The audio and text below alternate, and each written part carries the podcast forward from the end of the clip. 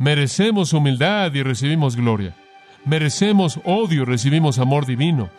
Merecemos la maldición del pecado y Él nos da su justicia. Y después si todo no sale como queremos, nos quejamos. ¿Lo ve? No tiene sentido, ¿verdad?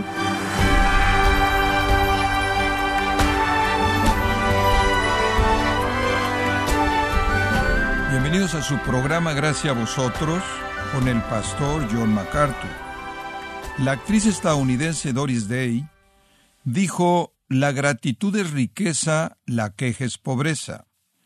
¿Está usted de acuerdo con esta frase? ¿Practica usted esta virtud en la vida cristiana? O John MacArthur nos ofrece una mirada a tres categorías de personas agradecidas y llenas del Espíritu en la serie Viviendo en el Espíritu, en gracia a vosotros. Veamos de nuevo Efesios capítulo 5 versículos 18 al 21. La verdad principal del pasaje es fácil de identificar. La verdad principal de este pasaje breve es que toda nuestra vida cristiana, todo este asunto de vivir la vida cristiana, andar de una manera digna, la idea entera de la experiencia del cristiano, se basa en el concepto de ser lleno del Espíritu. Ahora, si usted recordará, hablamos de tres puntos en este texto. El contraste, el mandato y las consecuencias. El contraste en el versículo 18, no se con vino, en lo cual hay disolución o azotía, disipación, enfermedad, llevando a la muerte, antes bien se lleno del Espíritu. En otras palabras, no hagan como los paganos lo hacen o tratan de inducir algún tipo de comunión con los dioses paganos por embriaguez. Tenemos comunión con nuestro Dios, experimentamos su poder mediante la llenura del Espíritu. Ese es el contraste, el mandato, manténganse continuamente siendo llenos del Espíritu. Es algo continuo. Después las consecuencias. En tercer lugar, ¿recuerda? Dijimos que habían tres categorías de consecuencia. Primero hacia nosotros mismos, segundo hacia Dios y tercero hacia otros. Hacia nosotros mismos cantando, hacia Dios agradeciendo y hacia otros qué? Sometiéndonos.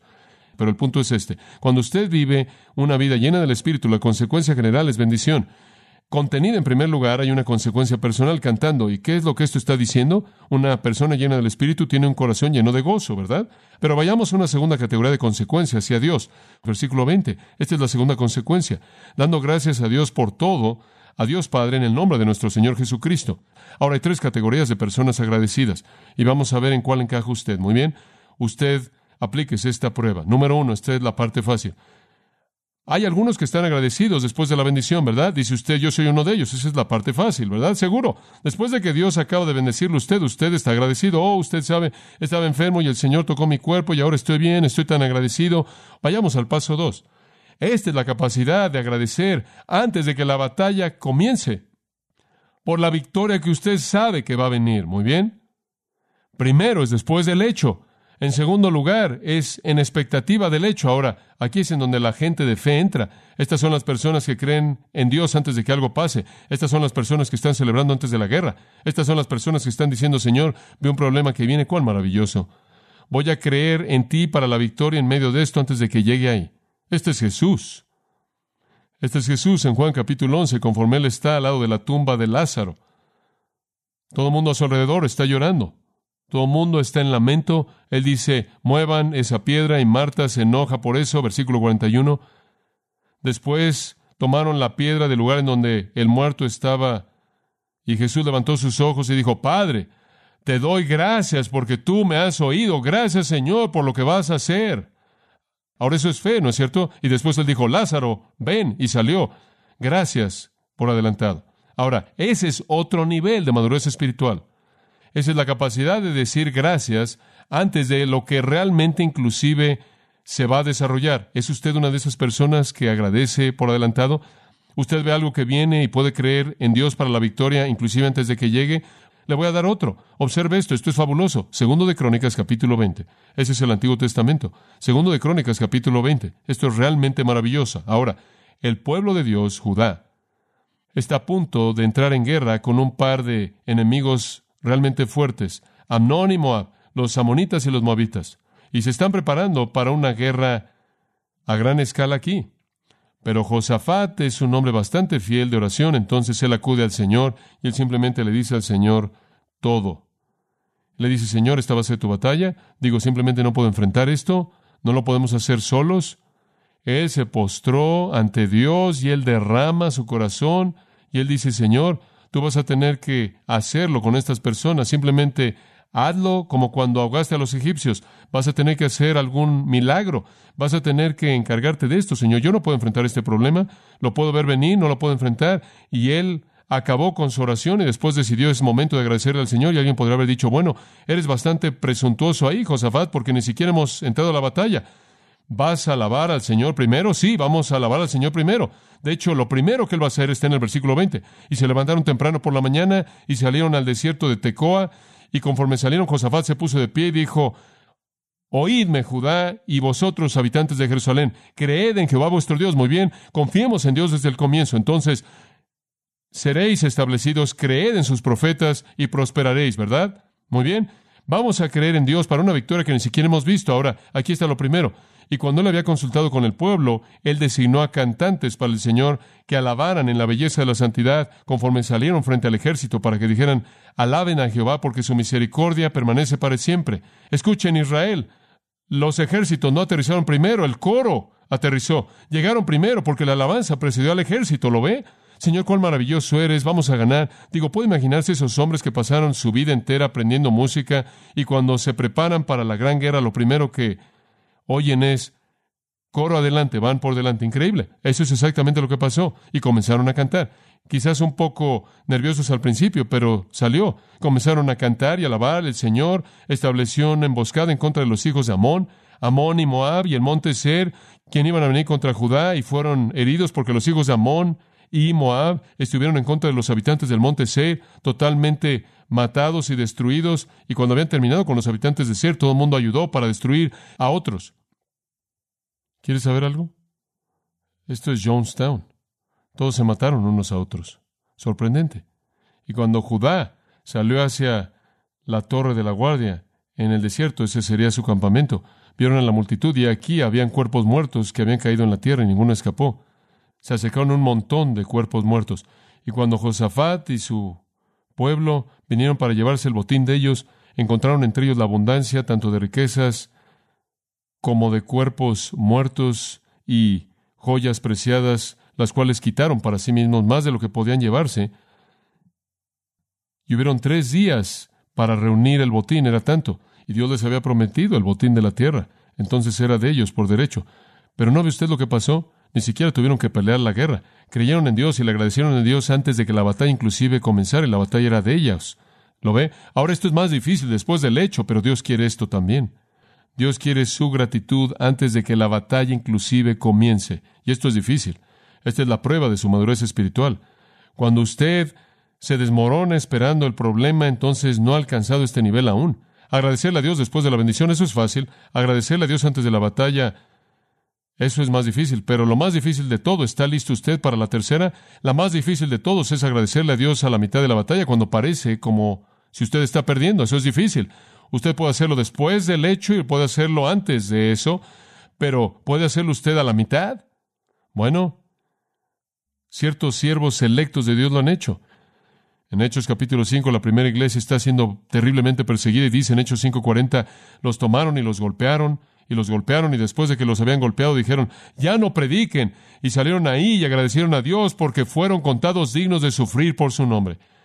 Estuvieron agradecidos ahí en medio de los golpes. Y después encuentra usted a Pablo y a Silas en el capítulo 16 de Hechos y sus pies están estirados lo más que se podían y están ahí encerrados en el cepo y los músculos están entumidos y están en dolor increíble. ¿Qué están haciendo? Cantando gratitud y alabanza a Dios. Usted llega a Filipenses 1 y la gente está persiguiendo a Pablo cuando él es un prisionero y él ve el tiempo en el que él va a morir y su corazón simplemente está lleno de gratitud. Escuche, es indicativo de su virtud, cómo usted da gracias porque usted adora a Dios en conexión con su corazón. Y si el único momento en el que puede adorar a Dios y agradecerle a Dios es después de la bendición, entonces usted está ahí abajo en el primer nivel. No obstante, si usted puede moverse un poco más arriba y puede agradecerle a Dios antes de que la batalla inclusive comience, esperando la victoria que Él va a dar. Eso es mejor, pero si usted puede agradecerle a Dios en medio del dolor, en medio de la prueba, entonces usted ha alcanzado el nivel de madurez que pocos cristianos realmente conocen.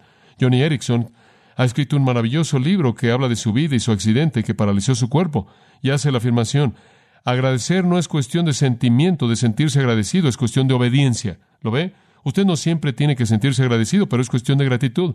Es un reconocimiento de que mi vida y mis circunstancias y mi destino está en la mano soberana de Dios. ¿Lo ve? Y todo lo que sucede está operando para cumplir el propósito de conformarme a Jesucristo. Y va a tener un efecto profundo en su actitud. ¿Quieres saber una cosa? Va a tener un efecto profundo en su actitud. Entonces, ¿cuándo da gracias a usted? Siempre. ¿Por qué? ¿Por qué? Dando gracias a Dios, ¿por qué? Por todo. Dice usted, ¿por todas las cosas? ¿Quieres decir por todo? Aún las cosas que son problemáticas y difíciles, seguro. Tened por sumo gozo cuando os halléis en diversas pruebas. ¿Por qué? Porque esa es la manera en la que Dios lo perfecciona a usted. No le voy a dar a usted una lista larga, grande. He escrito una aquí y no voy a tomar el tiempo para hacerlo, pero enlisté unas 40 cosas que la Biblia dice de manera específica por las que usted debe estar agradecido. Y no solo son cosas individuales, son categorías en las que usted podría estar agradecido por cien cosas diferentes dentro de esa categoría. Debemos estar agradecidos por todo, por todo, por todo. No hay límite. Simplemente la plenitud de todas las cosas que Dios ha hecho por nosotros. Todos sus atributos están enlistados, todas las cosas que Él ha hecho. Debemos estar agradecidos. ¿Sabe usted que la Biblia nos dice que debemos estar agradecidos por todos los hombres, por toda persona. Nos dice que debemos estar agradecidos por todas las cosas, estar agradecidos a Dios por Cristo, por nuestra salvación, por el Espíritu Santo, por todo lo que tenemos, estar agradecidos en medio de la dificultad, como también en medio de la prosperidad, estar agradecido por todas las cosas. Ahora, permítame decirle algo. Hay solo hay un tipo de persona que puede estar agradecido por todo, y esa es una persona humilde. Es correcto, esa es una persona humilde. Dice usted, ¿qué quieres decir con eso? Simplemente escuche. Una persona humilde sabe que no merece nada, ¿verdad? Entonces lo más pequeño para Él es causa de gratitud.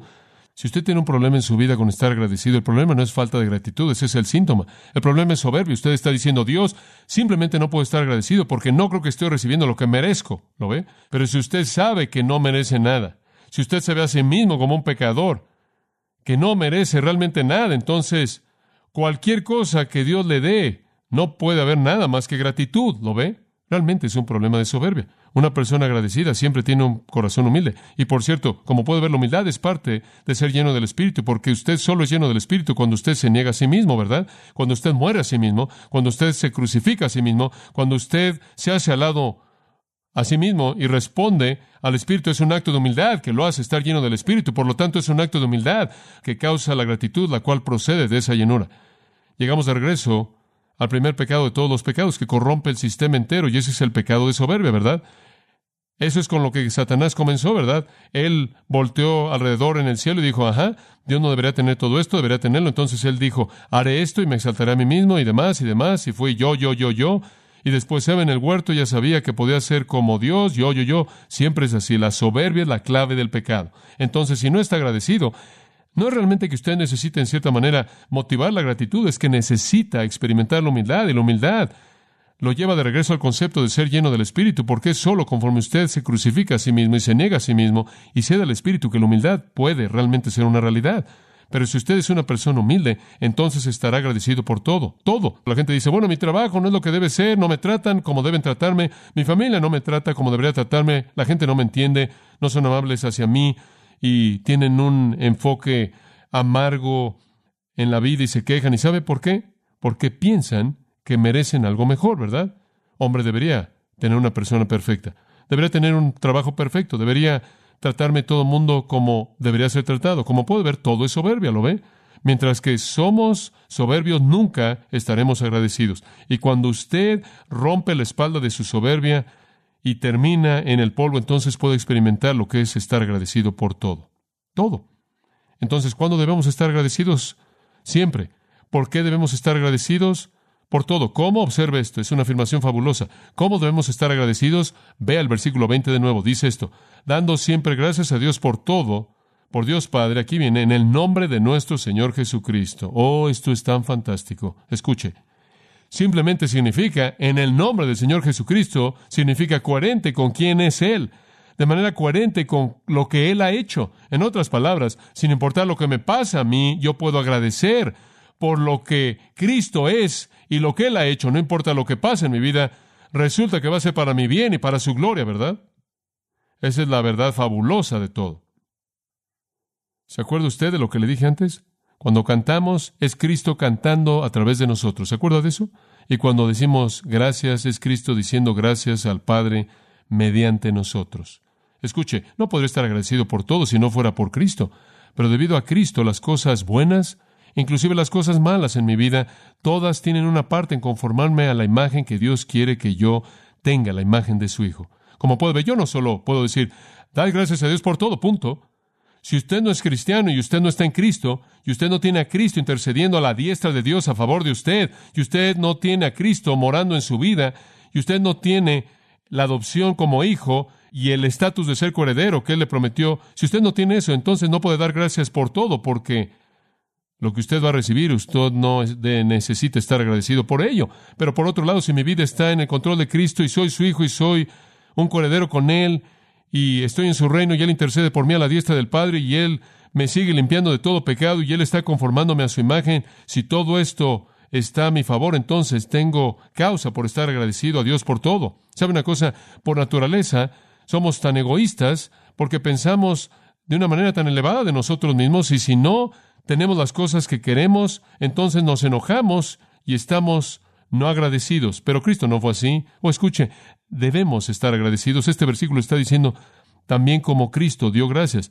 Si es Él dando gracias a través de nosotros, será la manera en la que su gratitud fue dada. ¿Sabe usted que le estuvo agradecido con Dios? Mateo 11:25, él dice, te doy gracias, oh Padre. Juan 6:11, te doy gracias. Juan 6:23, te doy gracias. Juan 11:41, te doy gracias. Él estuvo agradecido a lo largo de su vida y usted ve su vida y usted se pregunta por qué, ¿verdad? Digo, él que tuvo todo en la gloria, vino a esta tierra y se humilló a sí mismo, se volvió un siervo. Le escupieron, lo menospreciaron, lo rechazaron, lo crucificaron y él no mereció nada de esto. Sin embargo, estuvo agradecido. Agradecido. Escucha esto. Aunque él mereció gloria, él recibió humildad. Aunque él mereció amor, él recibió odio. Y aunque él mereció adoración, él recibió rechazo. Aunque él mereció alabanza, él recibió menosprecio. Aunque él mereció riquezas, él fue pobre. Y así fue y a la mitad de todo esto nunca perdió de vista la gratitud a Dios. Porque él podía ver el fin. Fue el gozo que fue puesto delante de él que le permitió soportar la cruz. Y véanos, ¿eh? merecemos humildad y recibimos gloria. Merecemos odio y recibimos amor divino. Merecemos rechazo, pero Dios nos hace sus hijos. Merecemos menosprecio, pero recibimos afecto. Merecemos pobreza y Él nos da riquezas, y merecemos la maldición del pecado y Él nos da su justicia, y después si todo no sale como queremos, nos quejamos. ¿Lo ve? No tiene sentido, ¿verdad? Finalmente, ¿a quién le damos gracias? A Dios Padre. Versículo 20 de nuevo, a Dios Padre. Y me encanta el hecho de que Él usa la palabra Padre, porque es la actitud benevolente de Dios que está siendo vista aquí. Es Dios en su paternidad que Él nos concede los regalos de su amor. Dios Padre enfatiza la beneficencia amorosa de Dios a sus hijos. Él siempre, siempre nos está dando regalos. Él es el Padre de las luces en quien no hay mudanza de variación, de quien toda buena dádiva y todo don perfecto desciende. Todo viene de Él. Inclusive las cosas que vienen a través de otras personas, a usted vienen de Él, conforme Él opera a través de otras personas. Es Cristo cantando a través de nosotros, es Cristo agradeciendo a través de nosotros y Cristo dando a través de nosotros. Cuando comenzamos a agradecernos unos a otros, en cierta manera, llega a acercarse a la adulación un poco, pero cuando vemos a Dios como la fuente de todo, vemos la perspectiva de Efesios 5:20. Escuche, si usted está lleno del Espíritu hacia usted mismo, usted canta hacia Dios, usted dice gracias. O escucha, el Antiguo Testamento llama esto una y otra vez, Salmo 30, Salmo 50, Salmo 69, Salmo 92, 95, 100, 105, 116 y más. Simplemente nos llama a agradecerle a Dios, agradecer a Dios, agradecer a Dios. Dice Romanos 1.21 que los paganos se caracterizan de esta manera. Habiendo conocido a Dios, no le glorificaron como a Dios, ni le dieron gracias. ¿Ve usted eso? Esa es una característica de un mundo no regenerado, la ingratitud. Dios quiere que su pueblo esté agradecido. Pablo le dice a los filipenses, por nada estéis afanosos, sino sean conocidas vuestras peticiones delante de Dios en toda oración y ruego, con acción de gracias con acción de gracias. Colosenses 2.7 nos dice que estemos agradecidos con Dios. Hebreos 13.15 dice, levanten sus labios y con sus labios den la alabanza a Dios que viene mediante la gratitud. En el Antiguo Testamento ciertas órdenes de sacerdotes levitas no tenían ningún otro trabajo que guiar al pueblo en gratitud. ¿Sabe usted que todas las fiestas y festividades de Israel fueron establecidas para la gratitud? El propósito entero de toda festividad conmemorativa, la fiesta de las semanas y tabernáculos y trompetas y Pentecostés y Pascuas, todos fueron actos nacionales de gratitud a Dios, quien había servido a su pueblo de manera tan amorosa y tan llena de gracia. Ahora escuche, voy a cerrar este punto al decir esto. Usted tiene tres maneras posibles de responder. Tres tipos de personas cuando hablamos de gratitud que podemos ver al cerrar. Y quiero que lo vea en el libro de Lucas para verlas. Capítulo 12, Lucas capítulo 12. En primer lugar, algunas personas nunca dan gracias. Esta es la categoría de personas que nunca le agradecen a Dios por nada.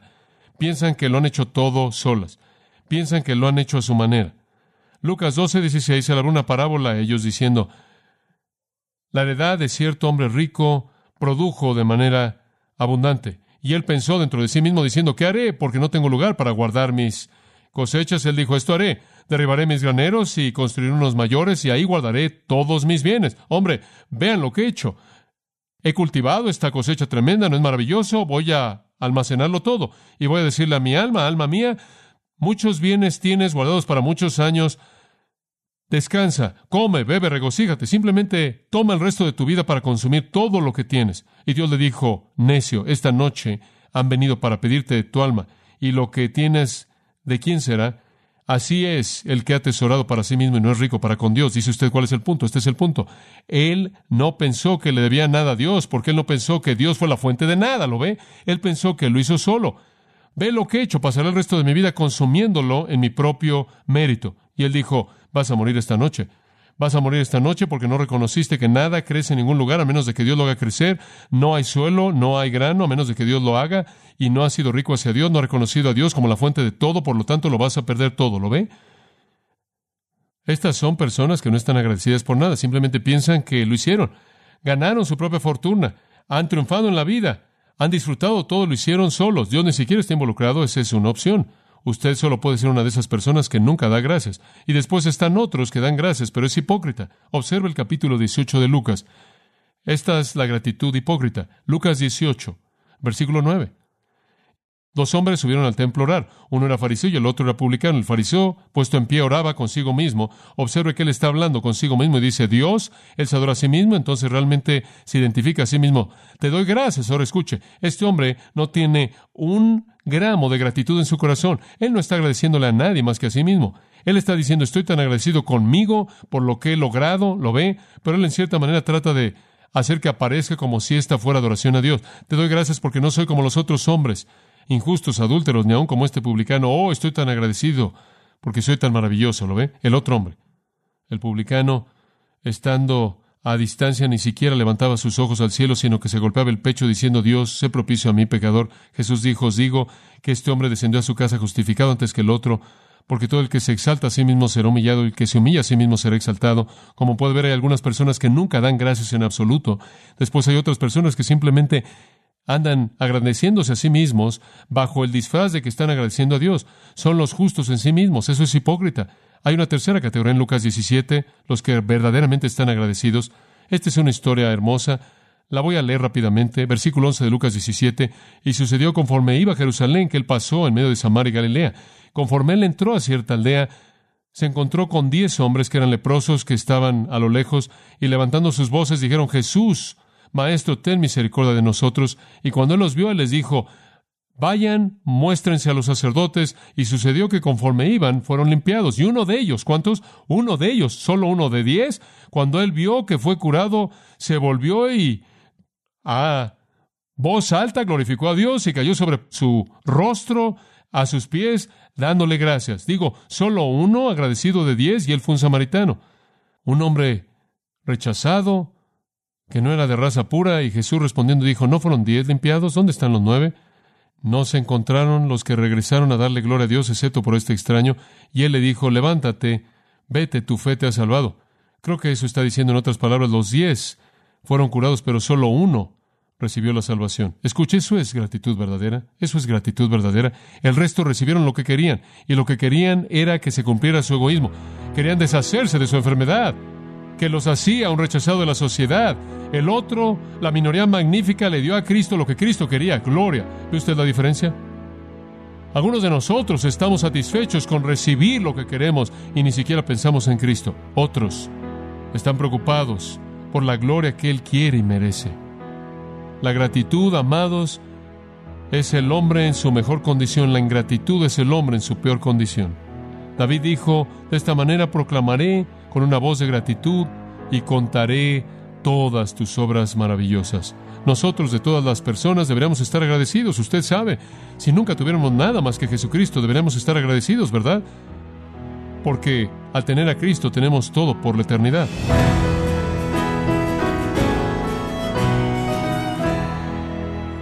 El MacArthur nos ha mostrado qué significa y qué no significa estar lleno del Espíritu. Ayúdanos a entender cómo debe ser nuestra vida cuando está controlada por el Espíritu Santo y no así nuestros propios deseos. Esto es parte de la serie Viviendo en el Espíritu, aquí en gracia a vosotros. Estimado oyente, permítame compartirle esta carta que nos envió Víctor Muñoz de México, quien dice lo siguiente. Buen día, amados hermanos. Glorifico a Dios por la gracia que trae la paz a nuestras vidas en Cristo. Les escribo para agradecer por el gran amor con el que comparten cada sermón y cada mensaje en español. Son de gran ayuda para nuestro crecimiento y el conocimiento de Dios. Mi familia ha sido enormemente bendecida, así como también aquellos a quienes Dios nos está permitiendo compartirles.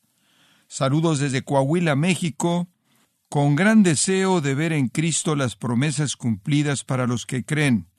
Reciban un abrazo. Gracias, Víctor Muñoz, por su carta desde Coahuila. Nos alienta saber, una vez más, como otros oyentes lo hacen, notar cómo Dios está obrando en nuestros oyentes a través de su palabra, con gracia a vosotros. Y también le comento que puede descargar todos los sermones de esta serie Viviendo en el Espíritu, así como todos aquellos que he escuchado en días, semanas o meses anteriores, animándole también a leer artículos relevantes en nuestra sección de blogs en gracia.org. Si tiene alguna pregunta o desea conocer más de nuestro ministerio, como son todos los libros del pastor John MacArthur en español, o los sermones en CD que también usted puede adquirir, escríbanos y por favor mencione la estación de radio por medio de la cual usted nos escucha en gracia a vosotros. Es importante conocer no solo el país y ciudad de donde usted nos escucha, sino también la radio. Para quienes contactan nuestro ministerio por primera vez, pueden solicitar una copia del mensaje de promoción sin costo alguno, un mensaje por oyente, únicamente. Si usted vive en los Estados Unidos o Puerto Rico, escríbanos a Gracia Vosotros, P.O. Box 4000, Panorama City, California 91412. O puede escribirnos a través del siguiente correo electrónico radio arroba gracia.org. En nombre del pastor John MacArthur, de nuestro productor David Torres y del personal, le damos las gracias, invitándole para que nos acompañe en la próxima edición y así juntos continuar desatando la verdad de Dios un versículo a la vez, en gracia a vosotros.